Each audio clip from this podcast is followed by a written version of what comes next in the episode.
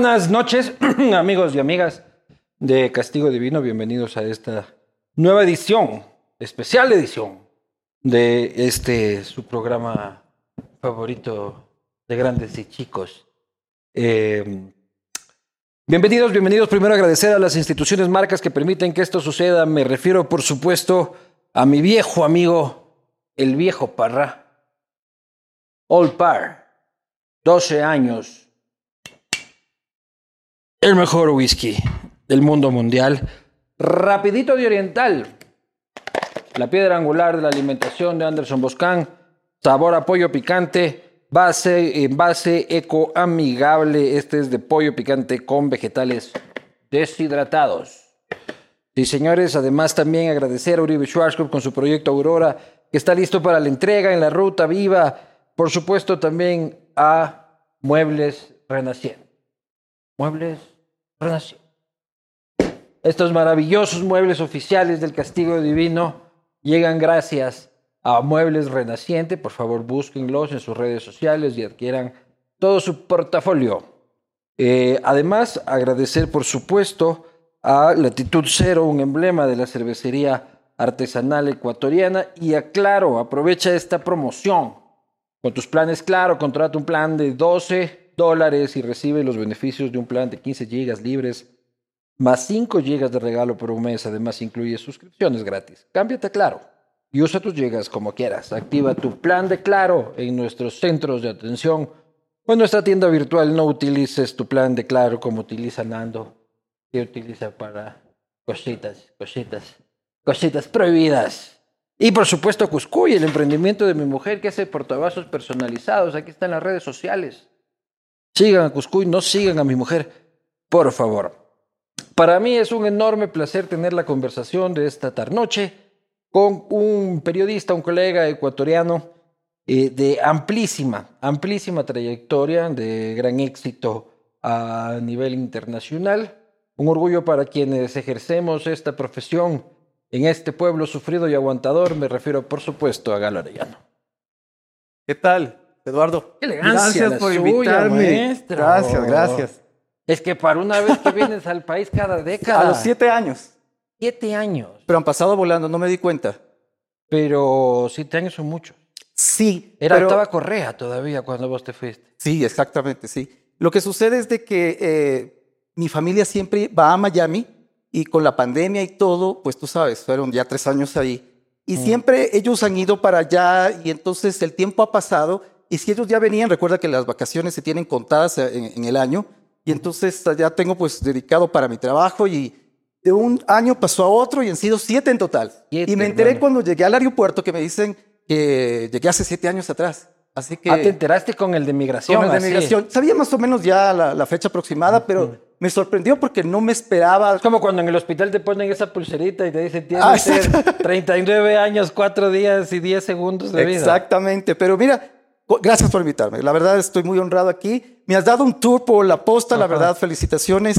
Creo que cualquier emprendimiento en la cuestión de digital es muy importante y creo que has logrado ganarte un nicho, pero muy importante. Muchísimas muy importante, así que felicitaciones. y sobre todo lo que, se puede. estás haciendo periodismo independiente de investigación. Salud por y eso. Ahí te dejé una cervecita. Gracias. Está con su tapa todavía. Ahí está. Ya te viene a ensuciar el set aquí. Pero Deja nomás. Ya estaba sucio. Oye, este. Fuera de aquí, Ya. Siete años, cuando te fuiste. O sea, te fuiste hace mucho más. Te sí, fuiste hace 22 años. 23 años. Sí, algo así, exactamente. Los siete años viniste de vacaciones, así. ¿Tú todavía tienes panas acá y cosas que hacer? Sí, sí, por supuesto. Proyectos, emprendimientos, familia sobre todo. Porque soy el único vagabundo de mi familia que anda por el exterior. Y eres así el migrante que llega, este, buenas, este, disculpe, no, no, ya no. Ya, no, no, no, ya no, no, comer guatita, ya no es comer más, guatita. Siempre me dicen que el acento ecuatoriano lo sigo teniendo. Ahora, bueno, se me pega un poco el mexicano. Sí, es que tienes que modular también para neutralizar tu acento en la industria estadounidense. Mm, sí y no, porque no es así como algunas personas lo piensan. O sea, no tienes que parecer mexicano ni lucir mexicano. Eh, la industria prácticamente en Estados Unidos de la música hispana es orientada a Latinoamérica.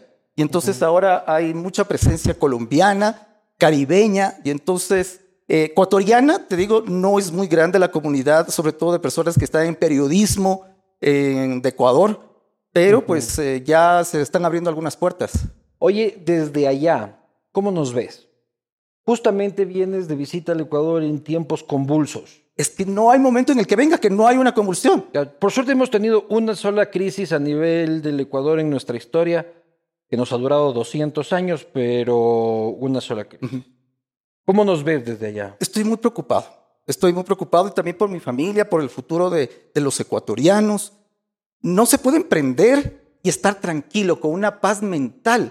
Tú no tienes idea la satisfacción que tengo de 22 años de estar en Estados Unidos y de gozar de libertad, de democracia, de no tener que eh, preocuparme de que el día de mañana voy a estar en una dictadura, de que puedo tener un trabajo, de que puedo reclamar, de que el sistema de justicia funciona, de que puedo vivir mi vida con absoluta libertad. Eso no tiene precio. Y entonces, la verdad es que yo les admiro a todos los ecuatorianos de que salen adelante en medio de toda esta inestabilidad. Es realmente impresionante cómo lo hacen. Políticamente, ¿cómo nos ves? Eh, la situación es preocupante, pero yo creo que el Ecuador tiene algo que quizás muchas personas no lo están valorando, porque ahora mismo el gobierno de Lazo es un gobierno débil, es un gobierno que está absolutamente debilitado. Ojalá no se caiga hasta antes que publiquemos este castigo. Exacto. Por si acaso, y si ya se cayó, estamos hablando antes que se caiga. Exacto, exacto. Claro. Entonces, aquí la situación es de ya, que... Ya estaríamos en el gobierno de Leonidas Sisa, ya para la próxima semana. ¿Quién sabe? O sea, aquí la situación es de que Ecuador tiene en la región libertad y democracia.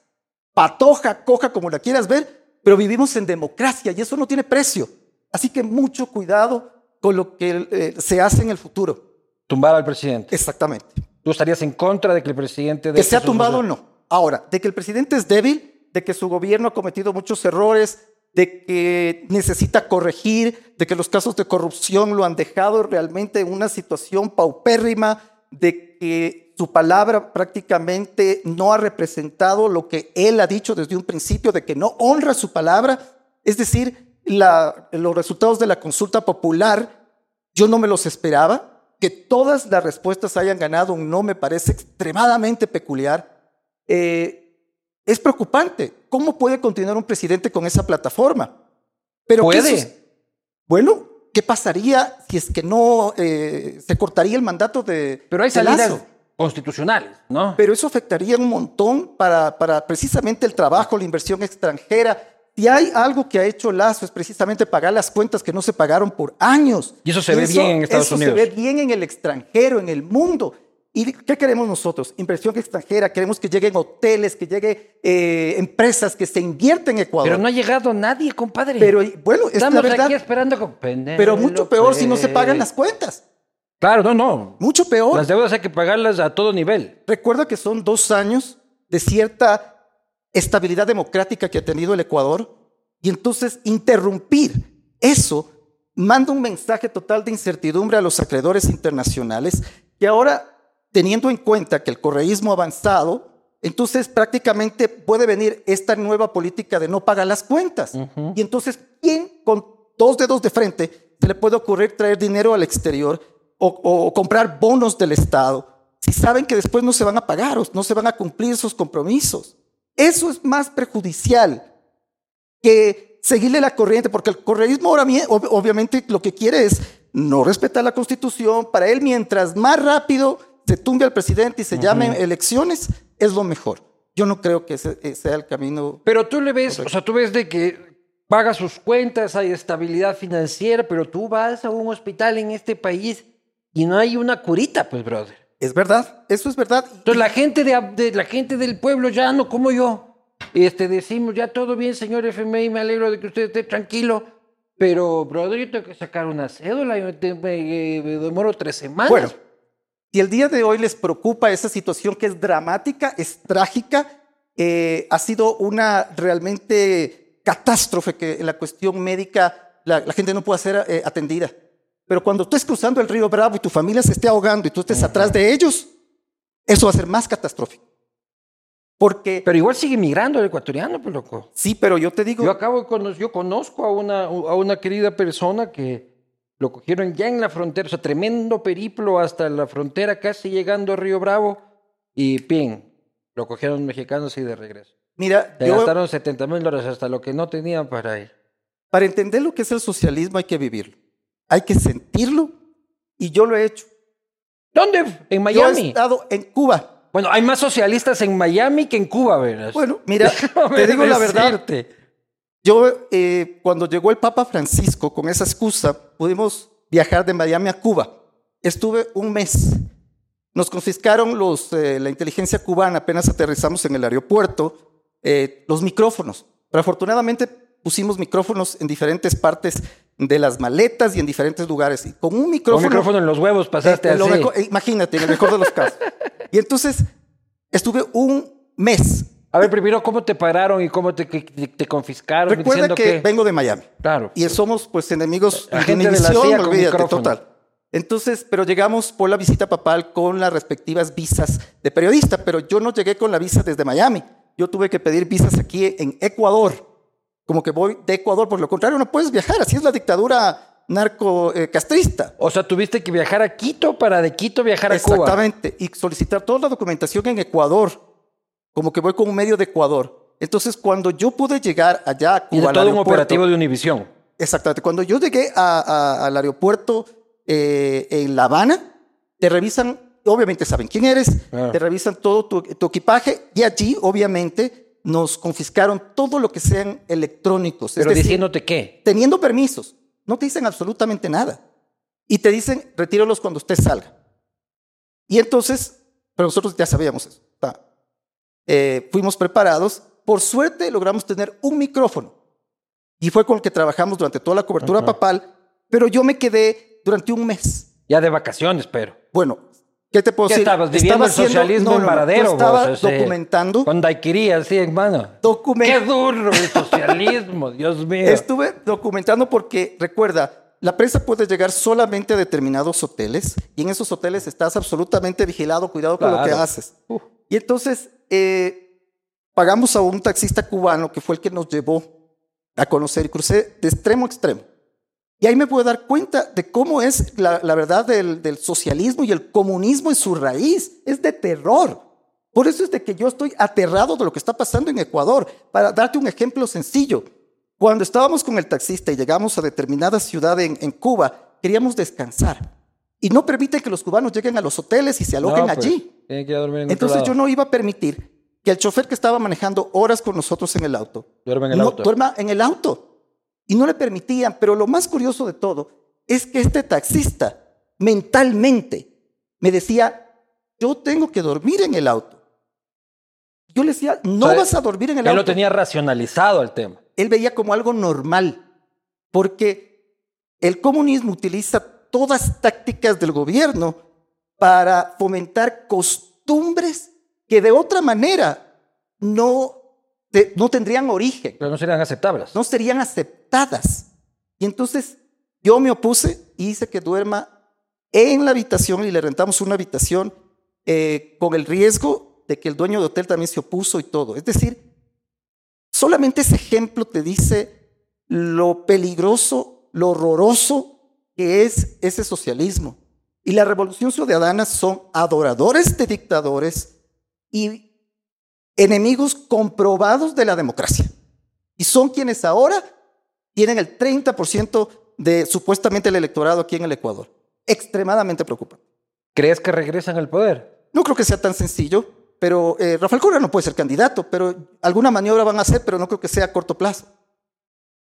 Y si se cae el lazo más temprano, más temprano llegan estos. Podría ser, podría ser. Yo creo que podrían, eh, tienen figuras, eh, y eso es lo terrible. ¿Cómo es posible que gente que esté glosada, gente que, o sea, el mayor enemigo, mira, hay dos enemigos mortales en Ecuador, más allá de la pobreza, más allá del crimen, más allá de todo eso. Uno de ellos es prácticamente la impunidad. Ese es el número uno enemigo de, de- de Ahí Ecuador. están en Miami una cantidad de revolucionarios pasando lindo. ¿Te has topado con alguno? Mira, vuelo este, eh, con Polit, ¿Te topas? me topé con, bueno, lo atrapé. ¿Cómo lo atrapaste? en la corte. Con mis fuentes me enteré el día que tenía una audiencia Y fui y curiosamente... ¿Pero para hacer cobertura personal o de Mm, Univisión? Me llamó una fuente que tengo y me dijo, entonces yo eh, la mañana me fui y me dijo, yo dije, tengo que ir. Entonces me fui yo de, de- de manera voluntaria y entonces cuando cu- curiosamente voy entrando a la corte en, eh, en Miami, veo y dije, ese es Poli. Estaba con su esposa y estaba delante mío. Pasó seguridad, pero yo ya no podía grabar cuando entras al edificio. Entonces me senté justo detrás de ellos En la corte. en la corte. Yo estaba con su abogado, estaban eh, eh, sus hijos y entonces... En esta que tuvo que pagar ni sé cuántos millones de dólares y para, todo. para la fianza y todo. Ajá. Y obviamente en la corte tú no puedes llevar celular, entonces el celular lo entregas en la recepción.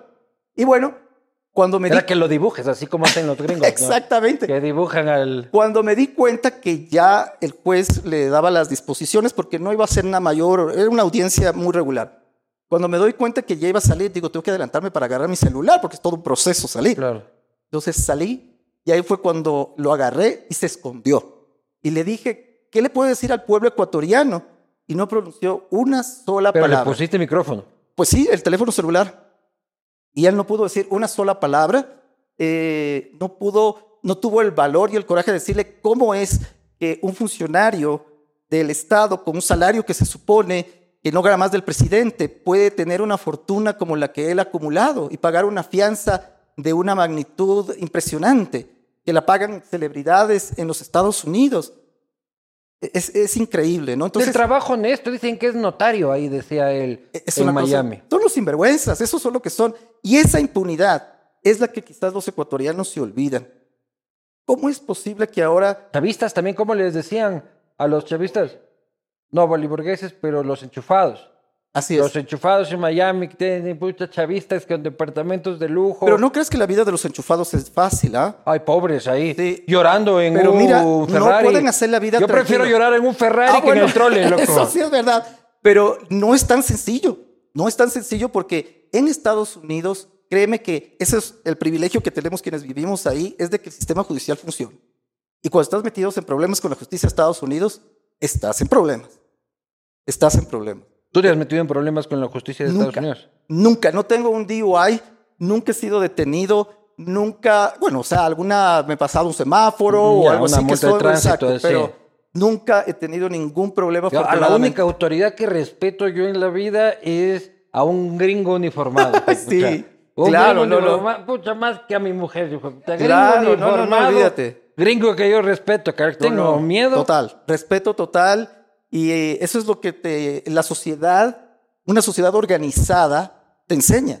Es respeto total. Yo soy el típico ecuatoriano que llega a Estados Unidos y ahí sí, el par, el direccional, el límite de Claro. velocidad. Sí, sí, sí, sí, pero no, afortunadamente nunca me he metido en problemas. Porque tú sabes, el migrante tiene mucho que perder. Claro. Entonces ahora yo ya soy ciudadano estadounidense y entonces, eh, pero y para además lograr los eso- gringos no te caen. O sea, tienes que hacer una cagada Claro, para que claro. vengan y te hacen mierda. Sí, sí, ya. sí, sí, sí. Pero no es de que vos estés así batida. El único como acá. Pucha que dice que das curva. Batida, hijo de pucha. Mira, para que tengas una idea, A un, sacarte una mordida. un DUI, o sea, que te detengan eh, conduciendo bajo el estado de bebidas alcohólicas, te cuesta unos 80 mil dólares salir de eso. 80 mil dólares. Financieramente te destruye la vida. Unos tragos de más, 80 lucas. Así es. Con abogado, y eso si no matas a nadie. O si matas a alguien, pues hermano. Bueno, ahí está que- el actor, eh, bueno, eh, Pablo Lael, que no mató, eh, mató a esta persona simplemente por un problema, tú sabes, de tránsito. Borracho. Borra- no, no estaba borracho, él fue eh, ira en la carretera. Es un actor que tenía, que estuvo circulando por Miami y eh, tuvo una pelea con un cubano, se bajó, le empujó al cubanito y cayó y, y se Ah, chuta, pero está eh, más Exactamente. Es triste, lamentable, pero una ¿Y qué le situación pasó al hombre? Cinco años en prisión. Cinco años. Bueno, eso también pasa acá. Pero 80 mil dólares por manejar. ¿Y te vas preso por manejar borracho? Sí, total. También. Eh, tienes que salir como bajo fianza, en fin, es, es, es difícil, es, es ¿Y complicado. cuánto es el límite de alcohol en Estados Unidos? Ay, mira, sabes que como yo no manejo cuando, no, ¿me entiendes? entonces en realidad, pero ese, Pero que si me pego dos bielas y ya. todo depende, ¿no? Tu organismo, tu, eh, ¿me entiendes? Aparte, ya tú sabes, yo Porque siempre Nando que sí ha salgo, manejado bajo efectos, este, de algunas sustancias debería yo decir. Nando, Nando Pérez, señor embajador, Nando Pérez, este, Jiménez. Ah, Te van a arreglar el micro Ok. Nando, saluda a la cámara que te están viendo en la embajada. Este. Si quieres ponerle aquí en el asiento, yo lo tengo ahí. Es. Perfecto. Nando Pérez Jiménez, este. Que tiene que renovar la visa. Por eso digo Nando Pérez Jiménez, señor embajador. Ha manejado bajo efectos del. Oye, ¿y cómo ves la ciudad de Quito siete días, siete años después? Pues bien, el tráfico me espanta. Eh, siempre tengo que salir con una hora, una hora y media. Eh, no hay muchos parqueos. eh, y sobre todo me, eh, tengo este de, lo que es la seguridad, ¿no? Siempre viendo de un lugar a otro. eh, es, es complicado, ¿no? Pero la ves más bonita, más organizada, o la ves más caótica y más el tráfico ensucia? lo hace muy caótico. El tráfico lo hace muy caótico y ese creo que es uno de los grandes problemas que tiene la ciudad. Ganó el correísmo. Así es. Tenemos alcalde correísta. Vamos a tener Glosado, alcalde. glosado, por favor, no nos olvidemos, ¿no? Sí, sí, con glosas millonarias. Ujú. ¿Qué carajo le pasa a los quiteños? Pues la verdad no Van de entiendo. Yunda a Correa. No entiendo, la verdad. Y mira, algo muy curioso es de que eh, cuando el Partido Social Cristiano pierde esa hegemonía que tenía en Guayaquil, muchos dicen se ha perdido el legado de 30 años. Sí. ¿Un legado le llaman a eso? Yo creo que el legado del Partido Social Cristiano es la impunidad. También. Es total. Porque el alcalde tiene obligación de hacer obras y de, y- de- de- y de construir, pero lo que ha pasado en Guayaquil es impresionante. Hay pruebas irrefutables de denuncias de corrupción que no han sido investigadas. Y te doy un ejemplo De Cintia, de Neboto, de León. de Cintia Viteri. Por ejemplo, ¿cómo es posible que Cintia Viteri, siendo autor intelectual confesa de una intrusión en un aeropuerto internacional y que amenaza con volverlo a hacer, haya salido desvinculada del caso gracias a una decisión que tomó la fiscal provincial del Guayas, Yanina Villagómez? Que fue desvinculada del caso después de que Control Jurídico encontró, ahí está el detalle, Fiscalía mantiene en secreto lo que encontró Control Jurídico. Y ahora la fiscal provincial de Pichincha es la que está con el caso. Y yo vengo ¿Cómo se vio eso desde Miami así? Una locura. Mira, yo Súper, súper tercermundistas, ¿no? No. Así. Aeropuerto del Congo ha sido tomado por. yo soy aspirante a piloto privado. Y este caso me llamó la, la atención precisamente porque yo sé lo serio que es cuando tú infringes las leyes eh, Aeronáuticas. aeronáuticas. Eso es una locura. Tú te imaginas al alcalde de Nueva York poniendo camionetas del municipio o de la alcaldía de Nueva York y bloqueando el John F. Kennedy. No, pues a Guantánamo directamente. Eso es terrorismo. Cintia Puedes es terrorista. Exactamente, ella debería, eso lo deberían decidir las autoridades, pero ella es confesa. Ese quizás es, tú te imaginas a un arroz verde con un correa que diga, sí, yo lo hice. Yo robé. Y lo volvería a hacer. Claro. ¿Te imaginas a una... eh, Pero es distinto. En la pandemia estábamos todos locos, pues, Galo. Pero Vos mira- también habrás hecho huevadas Pero en mira, la pandemia. ese es quizás el error más catastrófico que un político pueda haber cometido. El salir en cámaras y decir que cometió Ah, un el- acto el- de terrorismo. El error es, es aceptarlo, dices tú. Mira, Si ya la cagas, si vas a hacer un acto de terrorismo, quédate quieto, te lo recomiendo hágalo arriba. Mira, la situación es la siguiente, que Viteri, eso pasará a la historia como el caso más, eh, digamos, el que simboliza cómo son intocables los del Partido Social Cristiano. Pero también nos demuestra como país tropicalón. Y, Total. y- eso solo pasa. Cintia Viteri debería estar como mínimo cinco años presa, porque eso es la, la- la- pen- lo, lo que, lo que un juez debería decir, o por lo menos haber pagado una multa. Pero yo, según mi investigación, tengo entendido eh, y he descubierto que eh, la DAC, la Dirección de Aviación Civil, nunca hizo lo que tenía que hacer para denunciar a los organismos internacionales en su debido tiempo todo esto de la intrusión. Entonces, ¿tú crees que el día de ahora le van a fiscalizar estos 30 años de, de- de la alcaldía de Guayaquil? No. de la rubia. La rubia es periódico de ayer ya. va a ser un arma que va a utilizar el correísmo para lograr sus objetivos. Ese es- e- eso es la razón. Para luego perseguirla a ella, dices tú. el día de- sí, exactamente. Pero tú que ella. tiene que ser perseguida. No, es para sus, sus objetivos. Es para sus objetivos porque al, al- al correísmo no le interesa eh, defender los bienes de los ecuatorianos. Le interesa su agenda. Eso es eh, lo que personalmente creo yo. Oye, ¿y tú eres republicano o demócrata? Mira, yo creo que soy, yo soy demócrata, demócrata, pero tengo una mente abierta porque no puede ser cerrado. Yo creo que ambas partes Es un demócrata light, tú. Sí, un demócrata, porque... A veces republicano. Pero nada de... A mí no me, no me gustan los fanatismos. Jamás reelijo yo o voto por, para la reelección de alguien, ni siquiera para un periodo de reelección, no. Yo voto por un candidato y después, next, el siguiente, nuevas oportunidades, porque la esencia de la democracia está en la renovación. ¿Votaste por Trump? No, ni loco. No, no, no, no. no. ¿Qué opinas de ese caballero? Pues, eh, mira, como corresponsal de Univisión, nosotros hemos seguido de cerca eh, y la verdad que fue un gobierno lleno de mentiras, fue un gobierno que atentó contra la democracia, fue un gobierno que mantiene una doble moral. Porque vos te quejas del tema de, de- del aeropuerto de Guayaquil. Lo del Capitolio fue eso No, no, terrible. con, es- con esteroides. O Claro sea, que una sí. bobada extrema. Un man con cuernos, sin camiseta, metido en el puto este, Congreso de los Estados Unidos. Y Trump ahí aupando y No. al man no le pasa nada. Y al de los cuernos, creo que le pusieron multa de 100 dólares. Así es. Y eso es. Cynthia Viteri multiplicado Sí. por Gringo Style. Mira, una vez Donald Trump dijo que si él mataba a una persona en la Quinta Avenida, no le pasaba nada. Pues creo que tenía razón.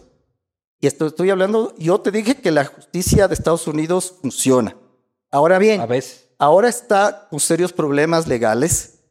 Eh, tiene acusaciones por la cuestión de cómo manejó su fundación. Tiene acusaciones De utilización de información sensible del Estado. Exactamente, de los documentos clasificados. Eh, bueno, eh, en fin, eh, precisamente la, la comisión del 6 de enero también los lleva, eh, tiene otras investigaciones, pero está todavía de candidato, es decir, y sobre todo, Y con posibilidades. y sobre todo cómo los congresistas republicanos han apoyado este intento de golpe de Estado tan claro, tan horroroso, tan indignante. Y hay veces que veo a las- al Congreso estadounidense cada vez más parecido a Latinoamérica. Un poco de su propia medicina. Locos. Que probar el sabor latino. Claro, Sí. si vos hablas con un trompista, es como hablar con un chavista. Es así, terco, limitado, Total. fanático Fanático, fanático.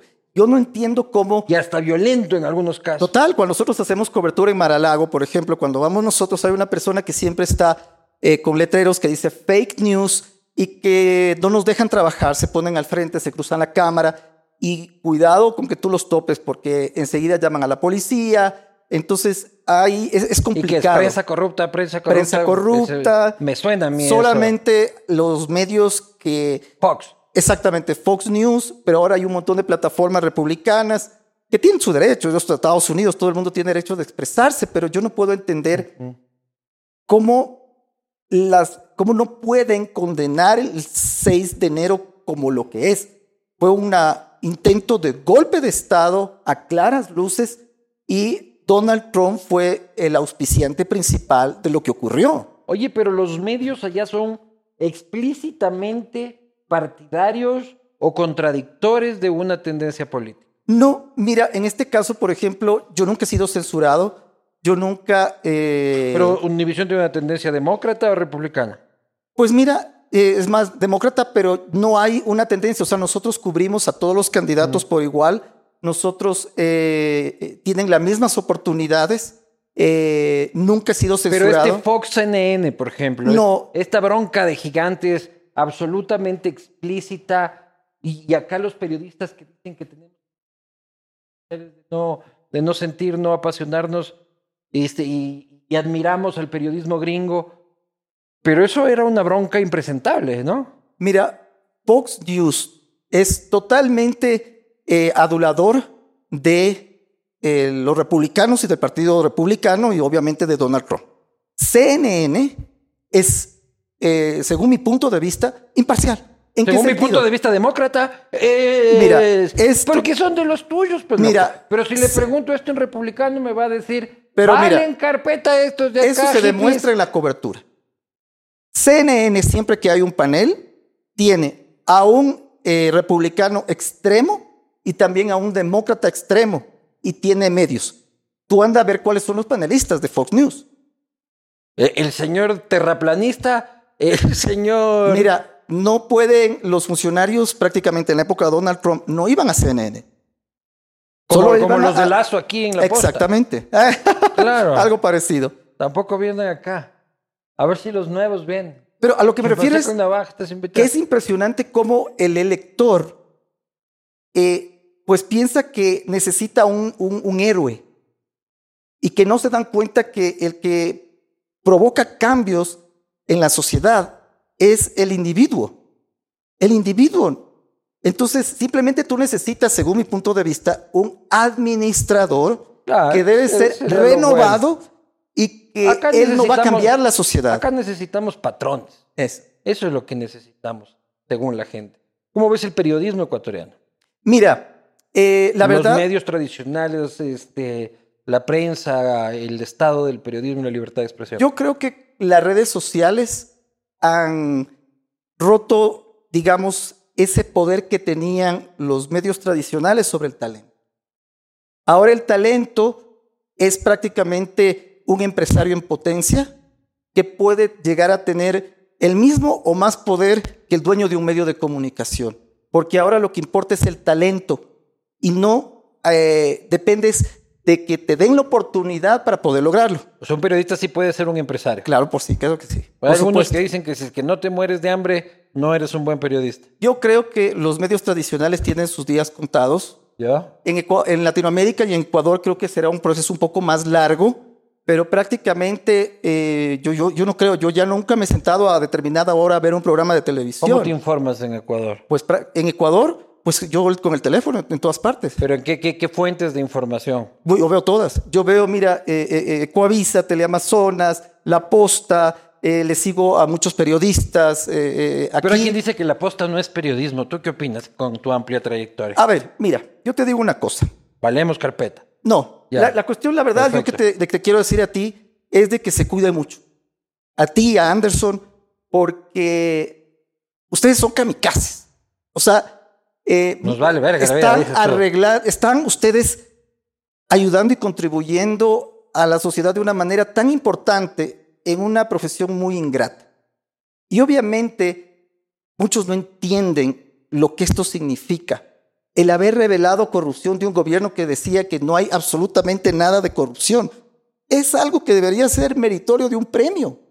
Pero en cambio el resto de periodistas dicen, no, este, no es verdad. Este, uy, le están haciendo el juego al correísmo. Uy, este, ¿cómo pueden hacerlo así? Que en la técnica no se hace así, que bla, bla, bla. Siempre, eh, mira, yo creo que la denuncia hay que hacerla cuando llega y cuando tienes y cuando hayas investigado y tengas los resultados. ¿Pero crees que hay Hay que vanidad en eso? De- o sea, que el periodismo tiene va- vanidad de ay, Ah, no, por porque yo no supuesto. saqué esa investigación no vale. Por supuesto, por supuesto, por supuesto, y, y- y- y intereses y todo. Pero yo creo que el periodismo digital es más independiente, es independiente. Y ya depende del periodista y de la moral y de la ética del periodista, de sus investigaciones, de verlo. Por ejemplo, eh, en el área digital, tú puedes estar solamente defendiendo determinada eh, línea eh, política o puedes, tú sabes, tener un balance, porque ahí se puede ver claramente quién es quién.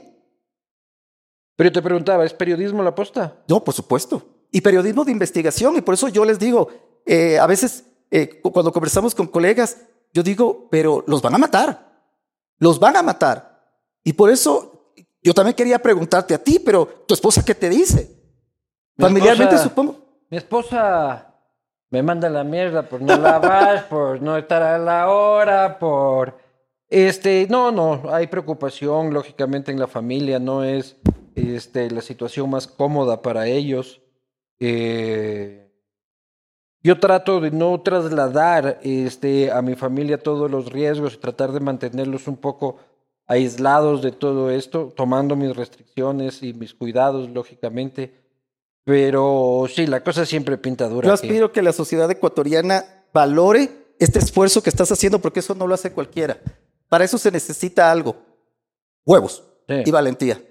Porque Sí, es lo sí, único que estás arriesgando. equipo, no solo yo, sino es todo, todo un el equipo, equipo, que le todo pone el equipo. ovarios y huevos al Y por eso asunto. quería venir acá y decirte de que eh, yo creo que las investigaciones de la posta están orientadas con el único objetivo de, de, de, de hacer denuncias, periodismo investigativo. Y he visto que has hecho denuncias en contra del correísmo, en contra del gobierno uh, de Lenny Moreno, en contra de Guillermo Lazo. Y del que venga después. Y del que venga después. Y así tiene que ser. El periodismo no, Yo también estaré siempre en la oposición.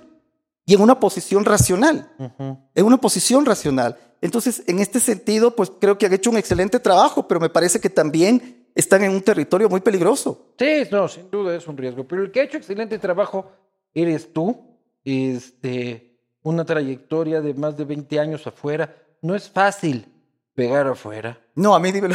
claro, no es fácil este, triunfar en una industria tan fuerte como la estadounidense, con un nivel de competencia brutal. Todo el mundo quiere entrar a Univision, todo el mundo quiere entrar a Telemundo, todo Latinoamérica quiere estar en CNN. ¿Cómo lo lograste?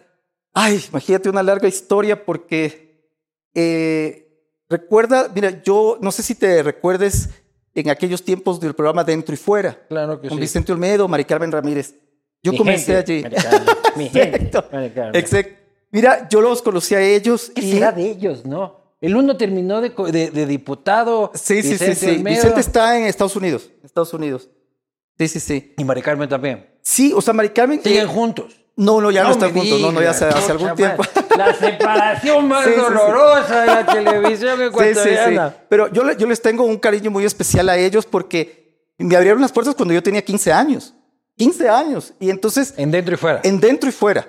Que en ese entonces era, tú sabes, un programa de investigación periodística que tenía una Ahí posición son tus primeras experiencias, son Así ahí a los 15 años. A los Tú 15. estabas en el club de periodismo del Espelma. del Spellman, así es. Claro. la- sí. Y de ahí te vas allá a hacer tus practiquitas. Sí, exactamente. Eh, En el colegio era el único que prácticamente estaba en un programa tan polémico en esa, esa época. Colegio de curas. colegio de curas y entonces eh, salía del, del colegio y mientras iban al Parque La Carolina a, a tomarse sus cervezas, yo me tenía que venir acá a la productora para, para trabajar, pero obviamente en ese momento no era reportero, yo llegué, tú sabes, a hacer producción y a eso. pasar café. A como pasar todos café. empezamos. Así es. Y después, en una ocasión, te cuento, había una denuncia en el oriente ecuatoriano de un puente en, en el Coca que no se había construido en décadas, pero que habían cobrado dinero. Y entonces el que, ah, el que tenía una gabarra y el que era el negocio de la gabarra. Y, y el dueño de la gabarra no quería construir el puente porque se quedaba sin negocio. Y entonces Vicente en ese entonces no tenía quien enviar y entonces me dice, se va Galo con un diputado, que en ese entonces eran diputados. Y entonces me dice, te vas con él a hacer esta investigación. Fue la primera investigación que me tocó hacer. Y entonces no recuerdo cuál era el nombre del, eh, del, diputado. Y afuera estaba el diputado con su chofer, el diputado estaba atrás, y yo me tenía que ir en el auto de ellos. Entonces yo me subo al auto y entonces estábamos ahí, ya espera, espera, espera, yo ahí callado. Y entonces el diputado dice, pero ¿qué pasa? ¿Qué hora sale el periodista? y yo estaba sentado ya media hora ahí. Y entonces le digo, aquí yo soy. Ah, ah, ok. 15 añitos. Sí, 15, 16 años. Claro, este guambra aquí pelado y el hijo del Y entonces, periodista. obviamente, yo avergonzado, imagínate, fue, o sea, me sentí muy mal. Claro. Pero de ahí fui hasta el Coca, hicimos el reportaje y todo salió. Pero entonces, eh, tú sabes, él trabajaba mucho con cámaras escondidas y todo eso. Ya. Y en ese entonces, pues imagínate, siempre he tenido una cara más, aparente como quizás de una edad más de la que tengo, y imagínate a los 15, 16, entonces no levantaba mayores sospechas. Entonces ayer era cuando me mandaban con la cámara oculta para descubrir al intendente corrupto, y bueno, comencé a hacer estos pininos, y de pronto pues venían la caída presidenciales que era eh, como de feria, ¿no? Claro. Abdalá Bucarán y todo, todo lo que pasaba. Y esa, y Mari Todas esas las cubrías para adentro y fuera. o sea, no, porque había otros reporteros ahí, pero eh, Mari Carmen Ramírez era corresponsal de Univision. Entonces, Mari Carmen eh, era la que hacía las notas, entonces en algunas ocasiones yo la acompañaba. Y en una ocasión ella no pudo hacer un reportaje, y era yo el que estuvo ahí. Y ella me dijo, eh, te toca a ti. Entonces yo me acuerdo que me fui y me coloqué un jacket que tenía, porque eso- yo nunca me ponía trajes, y tenía una corbata de esas enormes, así tipo estilo payaso, ¿no? y entonces me tocó pararme a los 16, a lo mejor 17 años, hacer un reportaje para Univisión, para el noticiero, era para, para el primer impacto o, o Univisión. Ya a los 15, 16, estaba en mis primeras borracheras ahí, muchando señoritas, loco. Y uno estaba ahí para Univisión, pues. Y me tocó hacer la historia. Obviamente me ayudaron y todo, pero lo hice. Y entonces yo dije debut de despedida. Y de pronto la productora me dice, ¿y qué tienes para el día de hoy? Y entonces Mari Carmen en ese momento dijo, sigue haciéndolo. Porque Era me- diario el programa. No, el programa, bueno, recuerda que era dentro y fuera y dentro y fuera al día en ese entonces, pero después eh, Mari Carmen estaba muy ocupada eh, y tenía, tú sabes, ya eh, era una imagen muy importante del periodismo aquí en Ecuador. Y entonces pues, yo agarré la corresponsalía de Univisión en Ecuador y comencé a viajar y hacía los reportajes, tú sabes, para Primer Impacto y todo. Y de pronto después... El primer impacto era otra onda, ¿no? otra onda, y exactamente, el, hombre que comía gallinazos y todo eso. Y eso, esas historias buscabas. Esas historias ¿Y buscaba. qué historias encontraste en el Bueno, Ecuador? imagínate, me iba a la, a la costa, y, eh, o sea, viajaba bastante. Entonces, ¿Pero qué encontrabas? El no, hombre que comía gallinazos. gallinazos, sí, que los eh, pelaba ahí y se comía, le sacaba las plumas y se comía medio vivo y todas esas cosas, ¿no? Ya. Y bueno. ¿En qué mandaví encontrabas eso? Sobre todo era la época, ¿te acuerdas? De chupacabras. Claro, chupacabras. Entonces, eh, eh, hacíamos cosas así. Y entonces, eh, me ¿Hiciste cono- un reportaje sobre chupacabras alguna No, vez? hicimos varios. De un posible chupacabras por... Es que, por- ¿te acuerdas que Chupacabras era una época donde estaba bien famoso en toda Centroamérica, que estaba Claro. matando a muchos eh, animales y haciendas y era como una leyenda urbana, Pero ¿no? chupacabras llegó a América Latina, digo, a Sudamérica. Claro, claro. Entonces, era una cobertura muy grande, sobre todo para programas como Primer Impacto. Sí. Entonces, íbamos y así encontrábamos historias muy peculiares, ¿no? Y de ¿Y pronto, qué era el chupacabras a la final? Perdón que me quede. pues mira, siempre fue, creo que nunca se logró comprobar lo que era. Tú sabes, era... Siempre fue un mito del periodismo mito. para vender. Mira, ¿qué te puedo decir? Eh, eh, más que nada creo que era de los propios pueblos, porque nosotros, nosotros íbamos a cubrir lo que la gente nos decía. Porque era una, una leyenda del pueblo. Habían eh, lo- los restos de los animales que amanecían con unas mordidas peculiares. Habían los elementos y decía que era un chupacabra. Bueno, la cuestión es de que con el tiempo yo siempre quise viajar. Y veía que, que viajar era donde estaba, yo quería explorar otros, eh, eh, otras experiencias. Y fue allí donde prácticamente eh, fui a Colombia y de pronto yo nunca había ido a Nueva York y me atraía. Porque me tocaba a veces editar los reportajes que traían de Nueva York. Cuando yo editaba en la noche, porque era el último en salir y el primero en llegar, Pero era aquí en Quito, ¿eh? en Quito. Y entonces cuando yo veía eso, me, me de- me detenía, iba examinando frame por frame. Y veía todo, yo tengo que irme. Y entonces eh, se acabó el programa dentro y fuera. Yo Y era la crisis de los años 2000. Exactamente, sí, sí, sí.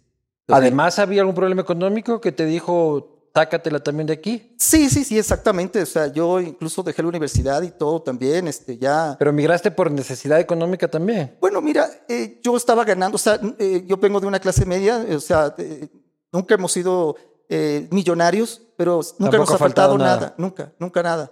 Y entonces, eh, con decirte que yo podía trabajar, eh, podía eh, incluso no trabajar, o sea, es decir, nunca, yo no tenía que poner dinero para, para, para en mi casa, ¿me entiendes? Entonces Nunca. tú migras por el sueño. El sueño, el sueño de salir, el sueño profesional, el sueño este, de conocer, de conocer. Y te vas a Nueva York. Me voy a Nueva York y para hacerte el cuento corto, cuando llego ahí, se caen las torres gemelas en cuestión de cinco meses, algo así. Y eso fue terrible, yo estuve ahí. Y vos estabas ya reportando para alguien. No, no, no, yo llegué allá y le digo... A mira, buscar suerte, tú. Claro, pero verás, imagínate mi, mi, mi manera de pensar, yo llego y digo, a un- le llamo a la productora de Univision y digo, adivina dónde estoy. Claro. Le digo, estoy aquí en Nueva York, así que ya cuando quieres que trabaje. Entonces me dicen, nosotros te necesitamos en Ecuador, aquí no. Claro. Aparte, ¿tienes documentos? O sea, entonces ahí es cuando despierto ¿Cómo? una realidad que yo no sabía. Entonces yo tenía ya ahí unos 20 años. estabas ilegal. Y, o sea, llegué, yo ya De quedé. turista. Por supuesto. Porque aquí Por yo supuesto. me quedo y... Sí, sí, sí. sí. Entonces, pero cuando viajo, el día que voy, porque yo no le dije a mi papá que iba a sacar la visa. Y me dijo, espérate para sacar, tú sabes, organizadamente y todo. Y se me ocurre ir a mí, un día salí, me voy a sacar la visa. Y me la niegan. Me niegan la visa y fue devastador para mí. Como le va a pasar a Nando Pérez Jiménez. este... Y mira, me- digamos que fue jueves cuando me niegan la visa. Yo digo, esto no puede ser así. No, digamos que fue miércoles. Esto no puede ser. Y en ese instante se estaba de canciller Heinz Meller. Y entonces Gustavo Novoa. Yo le estaba, yo sabía, yo había hecho coberturas para, y entonces sabía a qué horas llegaba él a la Cancillería Entonces, yo sabía que él no me iba a atender. Entonces, lo que decidí es escribirle una carta. Y en la carta decía que yo tengo sueños y que cómo es posible que los Estados Unidos me corte las alas. ¿Y qué quieres que el canciller te haga de coyote? Pero o para espérate. qué? Y entonces resulta que llego a, la- a las 6 de la mañana a la Cancillería y dicho y hecho, Heinz Meller pasa en su auto. Y obviamente yo ya me paro allí y yo sabía que él no me iba a atender. Entonces saco la carta y le digo, señor Meller, esto es para usted, léalo. Y Heinz Meller coge la carta y se la guarda en el bolsillo. Y bueno, me quedo ahí esperando y pasan las horas y ya, y me le digo que me contacten con la oficina de Heinz Meller. Y le digo, yo tengo una cita con él. Y, la, Echado para adelante el muchacho, ¿no? y me hacen pasar. Y llego a la- al despacho de Heinz Meller, canciller del Ecuador. Y entonces eran las 11 de la mañana y a las 7 de la noche. Heinz Meller sale del... del yo esperándole ahí, la secretaria. Sale colocándose su jacket y todo eso. Y me dice, ¿tú quién eres?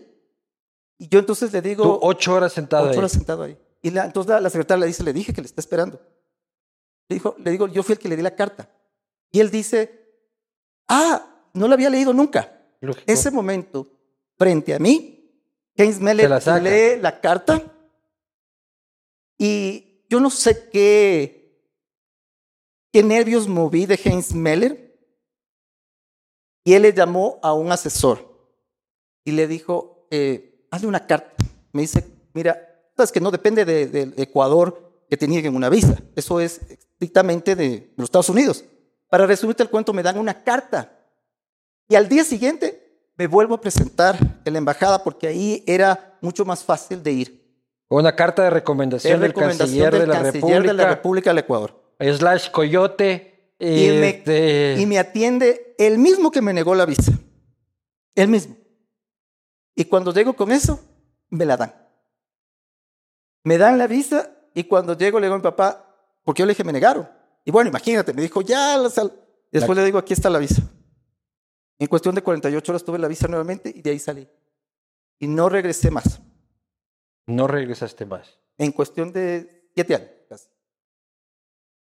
Y llegas allá, no hay trabajo, te caen las torres, el Estado empieza, en todo el país entra en un sistema este, de alerta, de paranoia, eh, y vos dijiste, ¿qué mierda hago yo aquí? Bueno, fui Yo, chico taxista del pirata en esperma. Nueva York. Fuiste taxista pirata. Así es. Fui, este, eh, trabajé en ¿Cómo restaurantes. conseguiste el auto? Porque resulta que había un productor de televisión ecuatoriano y hacíamos nuestros pininos allí en haciendo, tratando de hacer eh, televisión y él tenía un taxi. Taxi, taxi amarillo. Taxi amarillo. Así, las Imagínate, 10 de, de la esos- noche, claro. piloteaba mi Así. nave, sí. Y entonces él me dice, cuando, como me vio desesperado por trabajar, por mantenerme, me dice, sale en el taxi. Y tú no puedes hacer eso, pues tú necesitas, licencia. o sea, no ¿me entiendes? Tú puedes creer que yo... ¿Tenías licencia de conducir? ¿Mm? O sea, la- la- pero eso no te sirve, o sea, te vas preso mal, porque Claro. estás una... Bueno, entonces resulta que lo intenté, pero dije, no, porque imagínate, para variar, nevaba, y nunca había manejado yo lo que es la nieve, manejar en nieve, y mi inglés, que en ese entonces siempre creo que tuve un nivel de inglés, pero no hablaba, porque una cosa es decir hello y otra cosa es hablar en Nueva York. Claro, sí, he escuchado a Nando que también es del Spellman. Bueno, la cuestión es que me tocaba a mí, pues, defenderme. Entonces, eh, lo hice eso creo que por dos o tres noches dije, no, esto no es lo mío. Pero, este, la verdad es de que siempre pude más o menos trabajar en el medio y cuando se cayeron las Torres Gemelas, recuerda, ahí también estaba Patricio Arroyo. Patricio Arroyo, que ahora eh, trabaja en América Vive. Pero estaba charoleando. Pues sí, sí, sí, claro, claro. Entonces, no sé ganaba. ¿Y dónde vivías? yo vivía en Queens, en, la, eh, en, en varios lugares, en la ruda, porque los primeros años tú tienes que pasar como gitano. ¿Pero en la casa de quién o qué? Mira, yo llegué allá, bueno, tú siempre te haces amigos. eh, aparte de eso, que durante el primer año yo me habré mudado por lo menos unas, eh, ¿qué será? Unas 15 veces. O sea, para conseguir la estabilidad es muy complicado. ¿Pero a dónde llegas? ¿Alquilas De un room- cuartito? sí, sí, al- al- de- te haces de roommates. Ahí el estilo es de vida de, de tener un roommate. Entonces tú tienes roommates, conoces personas. Ahora, pero- Nando, ahora que te van a negar la visa, puedes ser mi roommate en Manta. Que nos tenemos que ir a Manta a vivir. Está maravilloso. Es que vienes al Ecuador, Te recomiendo, Manta, que no ha ganado el correísmo y está muy bonito. Perfecto. Ya. Y bueno, así sigues haciendo, te haces eh, una vida. Y, y- y fue creo que las Torres Gemelas lo importante porque ahí fue cuando yo comencé a, con mi cámara y, y hacer reportajes. Tú llamabas a casa así, papá, me está yendo de puta madre, ni Claro, sabes claro, siempre, qué", siempre, claro, Con la lágrima así. ¿Sabes qué? Nunca le puse el lado dramático porque primero yo estaba ahí, eh, yo quise hacer eso. Segundo, imagínate, Nueva York, la gente, la sociedad, los edificios, las oportunidades y no tenía tiempo para llorar. El migrante no tiene tiempo para llorar. Y pone su JJ y se pega sus tragos. Sí. de- También trabajé en una estación de radio en la cual ponían puro pasillo y puro, eh, tú sabes, música rocolera. Eh, bueno, de, de todo. Y después fue cuando María Celeste Araraz, eh, pues ella se fue a Telemundo con su propio programa El Rojo Vivo y me contrataron. Me contrató Telemundo y de la noche a la mañana estuve en el Rockefeller Center, en el Rockefeller Plaza, trabajando y mi vida el arbolito y todo el asunto. Exactamente, y mi vida cambió por completo. Y desde ahí, pues, comencé a formar parte de esta industria de la televisión hispana en los Estados Unidos. Y mi vida cambió por completo, por ¿Y- completo. ¿Y cómo llegas a Univisión? Porque ya cuando estás en el medio, eh, te conocen, entonces se presentan oportunidades. Y entonces, cuando salí de Telemundo después de ocho años, comencé a hacer el programa Ecuatorianos en el Mundo. Entonces, cuando sucedía una tragedia, yo me iba al lugar de la tragedia y desde ahí Pero buscaba... para Telemundo. A ver, yo salí de Telemundo porque hubo layoffs en Telemundo en la época de la burbuja inmobiliaria. Ya. Eran los últimos años de, de 2008, George Bush. 2009. Exactamente. Entonces, No, la burbuja George inmobiliaria fue en época de... sí, sí, de- George de- W. Bush. No, de Barack Obama. No, no, George W. Bush. Fue, sí, Fue en el 2008. casi los finales de George Bush. Y entonces, que fueron la época más complicada. Y entonces, cuando hubo esos layoffs, eh, yo fui afectado ahí junto con muchos periodistas, pero yo tenía, imagínate, eh, mis 30, casi cumpliendo 30, y entonces en ese momento yo dije, tengo que seguir viajando, y ahí es cuando comienzo el programa Ecuatorianos en el Mundo, pero a la vez yo viajaba donde ocurrían las tragedias, Pero viajabas por tu propia por mi cuenta. propia cuenta. Terremoto en Turquía, va a Turquía. Exactamente. En ese entonces yo me fui, ¿te acuerdas que se cayó el, el avión de Malaysia Airlines? Sí. Entonces me fui a Malasia. Y en- Pero, ¿y para quién reportabas? pues ahí encuentras. O sea, no tenía, pero cuando estás en el lugar de los hechos, es cuando tú generas Pero se lo contenido. vendías entonces a Ecuavisa, se lo vendías a- Exactamente. Pero cuando llego allá, hice contactos y entonces, como ya te conocen en la industria, pude ah, reportar para Univisión. Eh, he cubierto las Copas Mundiales, he cubierto la Copa América, pero no porque me han enviado personalmente, también ha sido porque yo lo he ido a hacer personalmente, ¿me entiendes? Entonces, eso ha sido como algo muy importante, que quizás es el mensaje que les quiero dar a los jóvenes periodistas, de que no se queden esperando la oportunidad. Uno tiene que generar el contenido. Como Tiene que conseguir su canciller coyote, porque el canciller coyote no va, no va a venir a ti, tienes que ir tú al canciller coyote. Sí, sí, sí, no, no, no. La verdad es que sí, es una anécdota muy peculiar porque eso, tú sabes, eso no ocurre. No, eso no eso ocurre. no ocurre, es una locura. Y de ahí entras en Univisión. Ujú. ¿De cuánto tiempo vas ahí? A ver, en Univisión ya unos 12 años. ¿Qué tal estás? Pues bien, bien, bien. Este, ahora, eh, enfrentando otro nuevo reto, he sido designado corresponsal de Univisión en la frontera. A partir Frontera de... caliente. Así es.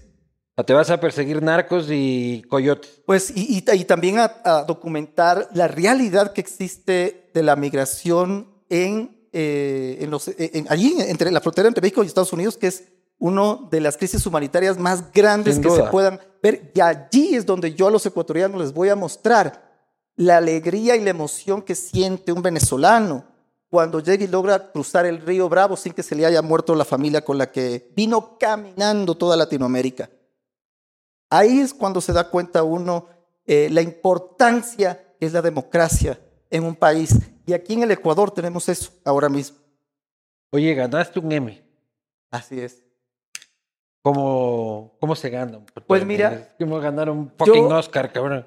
Siempre el, el Emmy es, tú sabes, eh, en la televisión. industria de la música es el Grammy, en la industria del cine es el Oscar, Oscar, la y televisión. la es el Emmy. televisión es el Emmy. Sobre todo hay clasificaciones de series y también cuestión de noticias y cuestión de documentales infantiles, etcétera. Entonces, eh, en la cuestión de noticias he sido dominado seis veces. Llegué. Claro. Esta última gané. Y la verdad es de que... ¿Por qué trabajo? Mira, eh, salí por la cuestión del noticiero Univisión. Ujú. Eh, ganamos junto a varios colegas eh, eh, en la emisión del 2021-2022 por cuestiones de la pandemia. Y la verdad es de que, imagínate, siempre que cuando yo iba a Univisión o Telemundo, muchos periodistas tenían cinco, Claro. tenían ocho. Y yo a veces, yo digo, desviaba la vista porque decía, olvídate de eso, porque claro, es una tentación siempre que tú ves uno de esos, ¿no? Claro. Pero a veces yo decía, esto no ¿Qué es para mí. da? Te da ganas de robarte. así. Mira, cuando yo iba, por ejemplo, a hacer Como ecuatorianos el Homero Simpson cuando eh, cogía los, los, los, los, diplomas de Así es. Flanders y los tachaba y ponía su nombre. En Los Ángeles, por ejemplo, yo veía y le acariciaba y todo al Grammy de Paulina Aguirre. Entonces iba, y de Pablo Aguirre también, tú sabes, músicos, Claro. compositores ecuatorianos. Entonces uno iba y le veía eso como, wow. Y yo pensaba que eso no era para mí. Entonces cuando veía, yo desviaba la vista y decía, eso olvídate de eso, ¿ok? Eso no es para ti. Entonces, pero mira, qué equivocado estaba, ¿no? O sea, Ujú. eh, hay que soñar en grande y hay que ser constante, persistente. Y yo siempre he dicho, mira, emigrar es cosa de valientes. Hay que comenzar de cero. Y tienes que creer en ti mismo. Y es complicado. Y cada vez se pone más complicado, pero te digo, eh, estoy muy orgulloso de, de haber conseguido eso y no lo puedo creer. De que le tienes una sorpresa. Aquí está el papá y la mamá de, de Galo, nos acompañan. Este, y sé que les tienes una sorpresita. es, mira, quiero entregar este Emmy a los verdaderos dueños. Vea esa belleza. Este Emmy, que a usted, Mami, ven.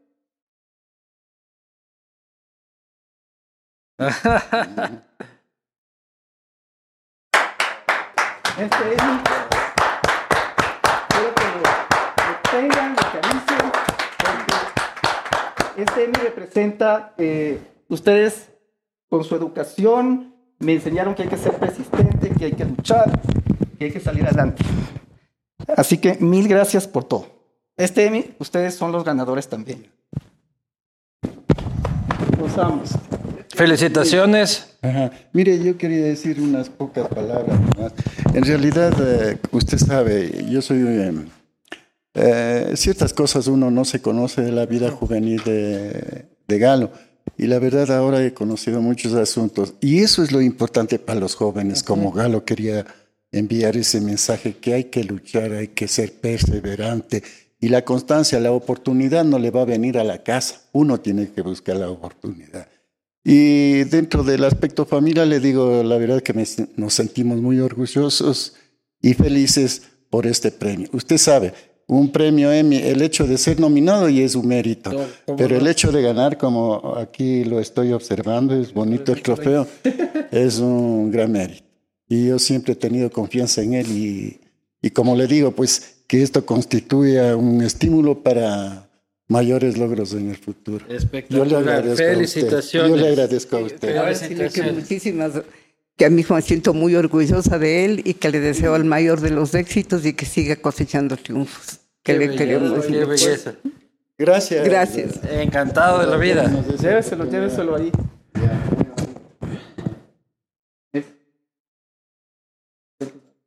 Ayúdenle a bajar si es necesario. Eso. Gracias, este, Luis Eduardo, para Tus mira. padres, Sí. ¿qué representan para ti? No, pues todo, imagínate, porque creo que esa es una base muy importante. Creo que eh, no puedes solamente emigrar con los sueños.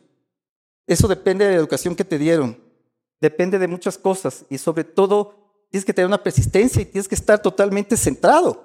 Si tú no tuviste una niñez, eh, una niñez con problemas y todo, todo eso al- va a tener repercusiones. Y en este caso, te digo, yo no recuerdo haber derramado muchas lágrimas cuando, cuando comencé, porque tenía tantas ganas de luchar que no tenía tiempo de hacer eso.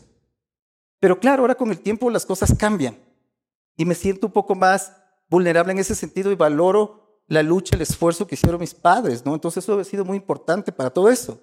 Así que eh, todo el agradecimiento del mundo.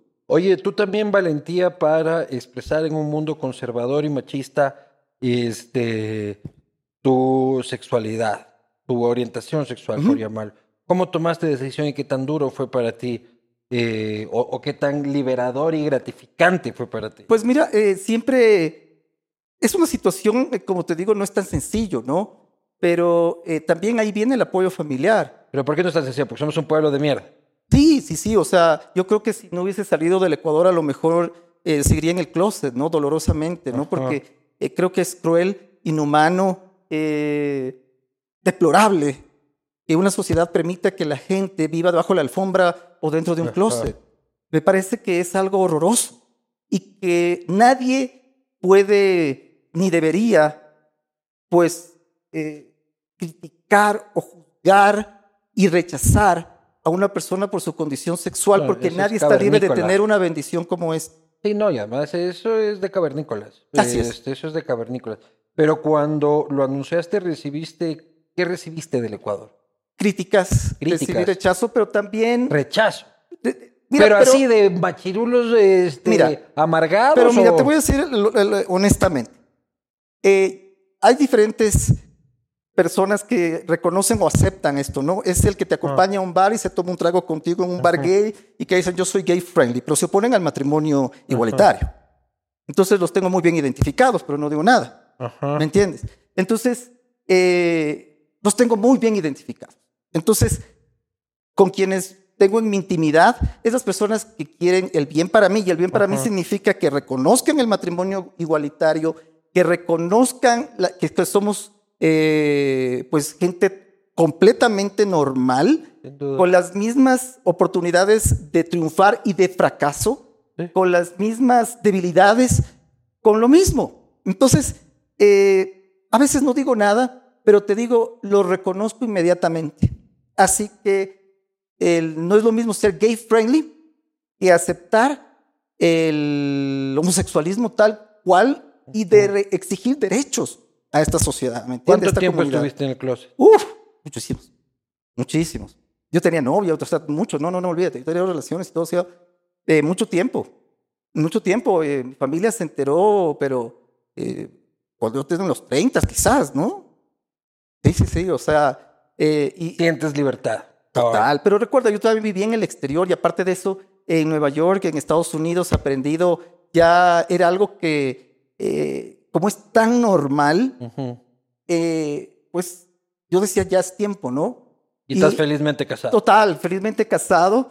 Este, eh, mi esposo se llama Arturo, Arturo Ochoa, Mexicano. mexicano, y tenemos este, un hijo perruno que se llama Joy, que también tiene cinco años.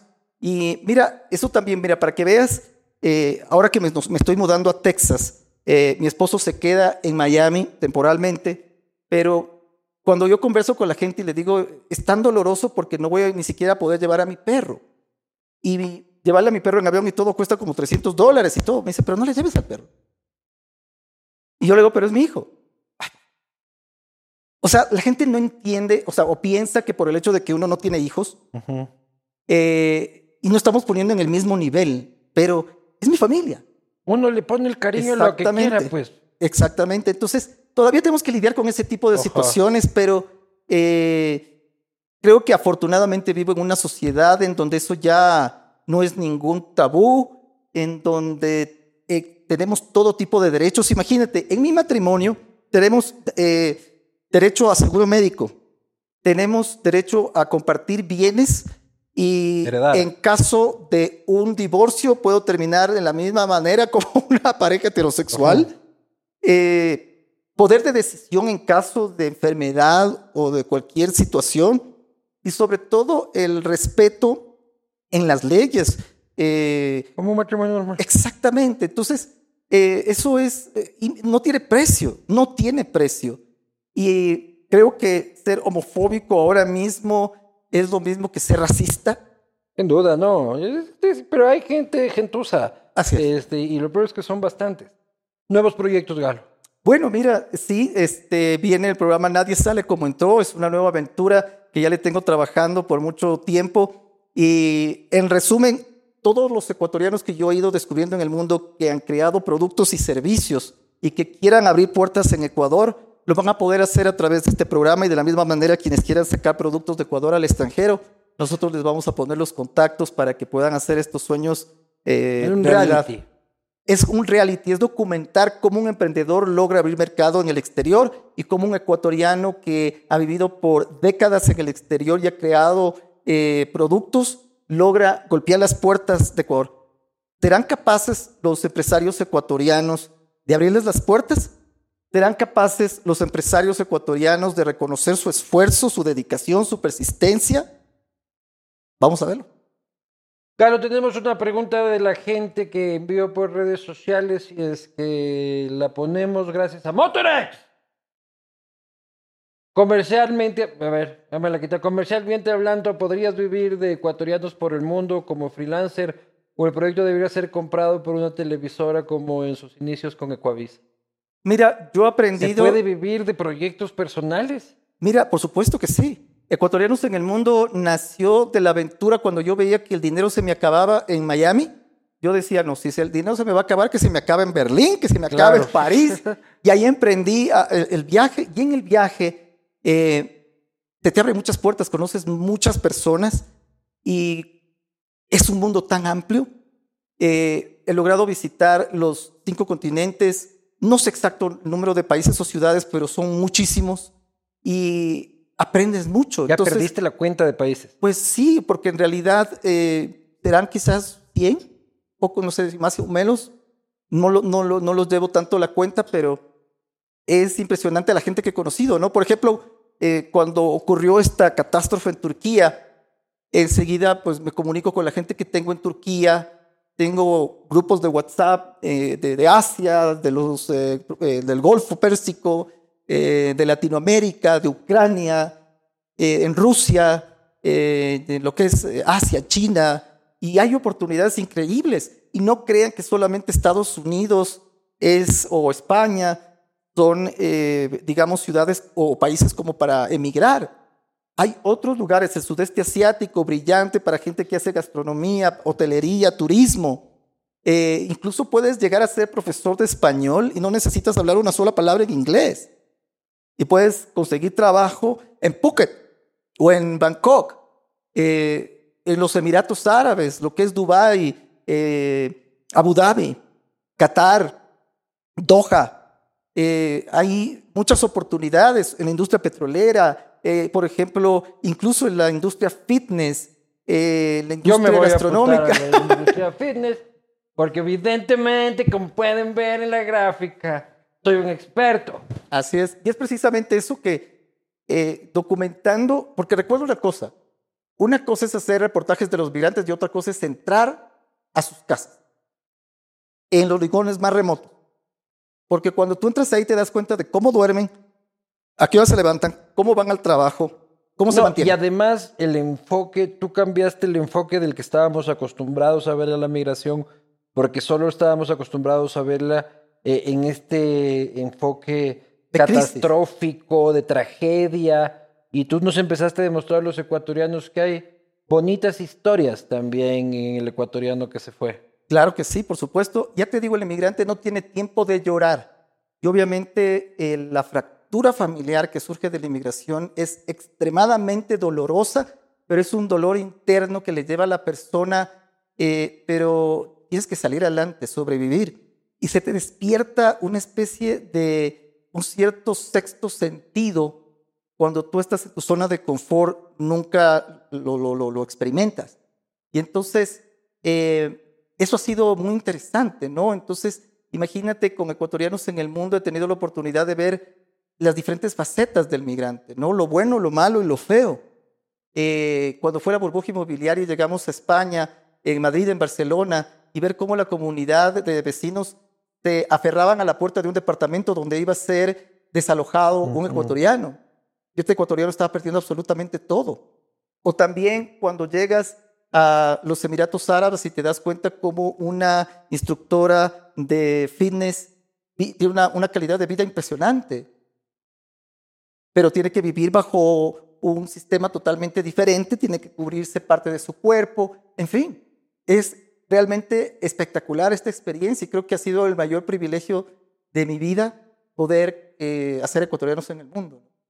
Galo, te deseo este, lo mejor, eh, te deseo que sigas conquistando tus proyectos y que sigas siendo un referente de quienes hacemos periodismo desde este pequeño pueblo y, y ver que hay como, hay como triunfar y hay como no, como, hay como triunfar afuera sin olvidarse de donde uno viene, tú siempre muy pendiente de lo que pasa en Ecuador, ojalá que no pasen siete años hasta la próxima vez que pases por aquí.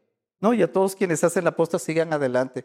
Muy a pesar de todas las críticas, creo que están haciendo un excelente trabajo y el mundo necesita más eh. Vivancos, más Boscán, más Ramos, más Baileys. Y bueno, también digamos Arellanos, ¿no? Sí, sí, cómo no. Muchísimas Dale. gracias, Garo. Muchas gracias por todo, te agradezco. Gracias por todo. Nos vemos la próxima.